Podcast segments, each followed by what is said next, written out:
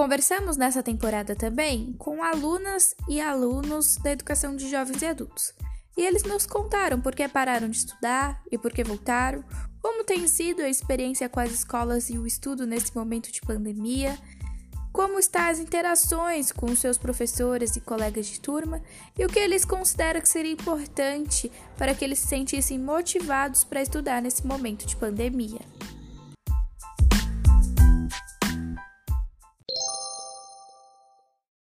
Eu parei de estudar porque meus pais moravam na roça e a minha tia que dava aula, dava aula pra gente, né? Então, ela, ela ela sabia, ela lecionava até o terceiro ano. Aí depois teria que ir para a cidade.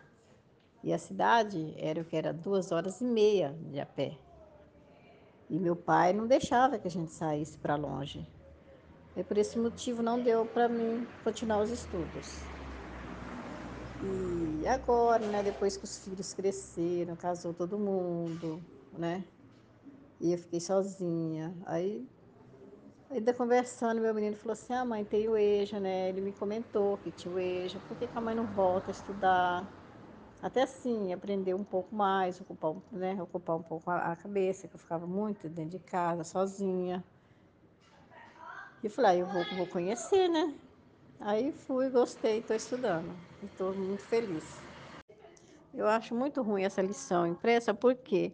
Porque tem coisas que a gente não consegue entender muito bem. E se a gente está dentro da sala de aula, é melhor, porque a gente discute a lição com o professor, a gente pergunta, a gente fala, ó, oh, como que é isso daqui?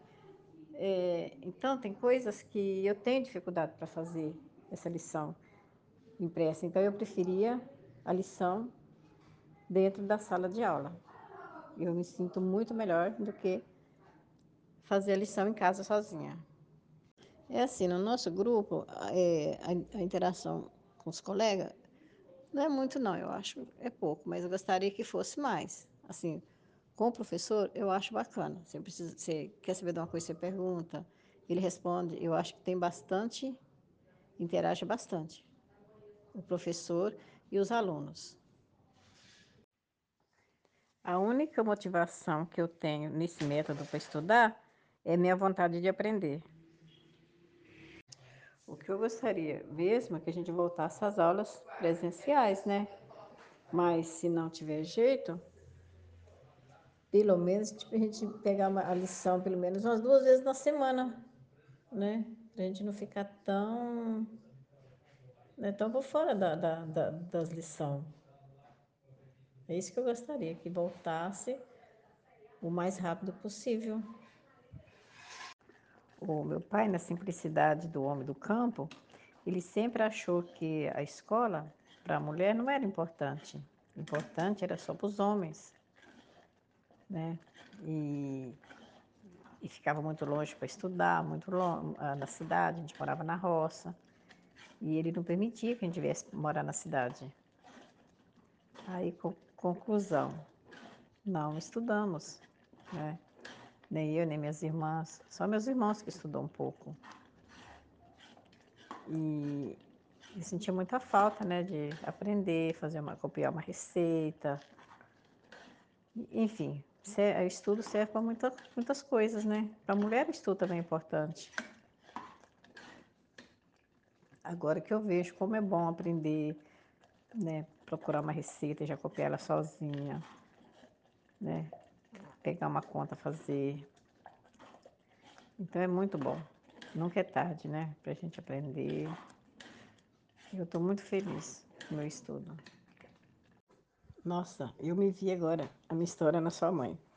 Eu ainda não sou analfabeta de, né, de tudo, porque eu aprendi um pouco também. A minha tia dava aula na roça lá, então, então um pouco que eu aprendi, eu aprendi com ela.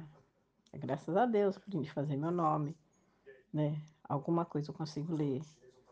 Consegui, né? É, tirar minha habilitação com o estudo da roça, eu consegui. Né? Já faz uns 15 anos que eu sou habilitada já.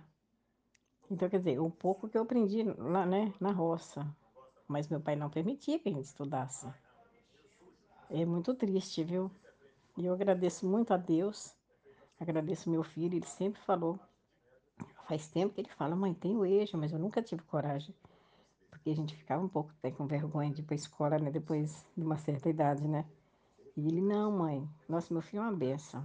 Não, mãe, não precisa ficar com vergonha, não, mãe, pode ir, né? Que eu puder ajudar, mãe, eu vou ajudar, sabe?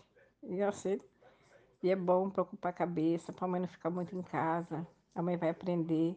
Ele falou, quando, quando a mãe começar a estudar, a mãe vai lembrar tudo que a mãe já, o estudo que a mãe teve no passado, né?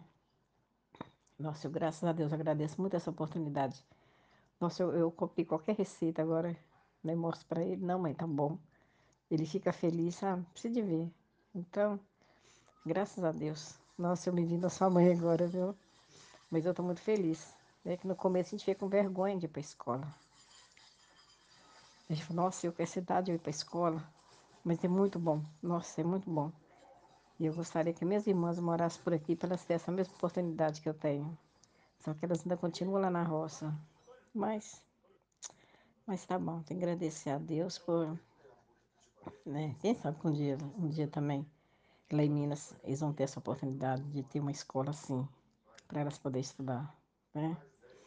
Mas tá bom, professor. Boa noite, viu? Fica com Deus. Gostei muito da resposta do senhor aí, fiquei feliz, viu? Saber que tem, é, é bom a gente saber que não foi só a gente que não teve um, né, uma outra oportunidade. E, isso, e você, mais do que nunca, para entender a gente, né? Mas tá bom, fica com Deus, viu?